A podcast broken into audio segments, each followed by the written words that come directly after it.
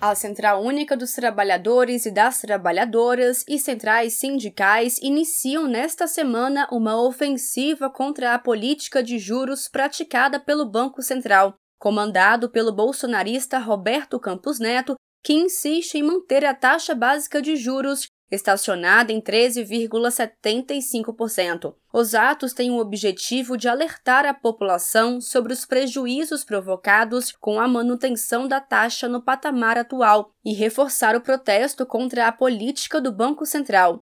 O atual índice traz consequências severas para a retomada do crescimento do país e do desenvolvimento econômico brasileiro. A campanha nacional pela redução dos juros começa na próxima sexta-feira, dia 16, com o Dia Nacional de Lutas contra os Juros Altos e o lançamento da jornada, explicou a presidenta nacional do PT, Gleisi Hoffmann. É para mudar essa situação que estamos convocando a sociedade brasileira num movimento amplo contra os juros altos. Junto com as centrais sindicais e movimentos sociais, iniciaremos no dia 16 desta semana, sexta-feira, uma jornada nacional contra os juros altos e a política do presidente do Banco Central. A jornada irá até o dia 2 de julho. Dia 16 serão atos, caminhadas, panfletagens, reuniões em todo o Brasil.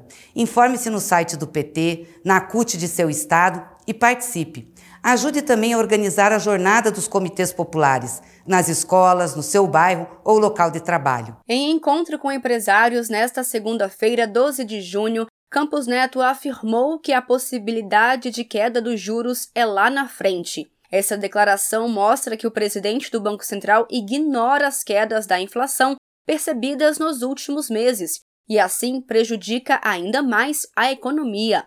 Tanto a classe trabalhadora como o governo Lula e o setor empresarial têm cobrado a redução dos juros para que o país volte a crescer com geração de emprego e renda. Enquanto isso, o governo Lula se esforça para melhorar a vida do povo, enfatizou a presidenta nacional do PT, Gleisi Hoffmann. Todo mundo está percebendo o esforço do nosso governo para melhorar a vida do povo. O preço dos combustíveis e do gás de cozinha já caiu, porque o presidente Lula mudou a política da Petrobras. Não tem mais aquela coisa maluca de cobrar em dólar por uma gasolina que é produzida aqui no Brasil. O preço dos alimentos e a conta do supermercado também está parando de subir. E vai melhorar, porque o governo voltou a apoiar a agricultura familiar, camponesa, o pequeno agricultor que põe comida na mesa do povo.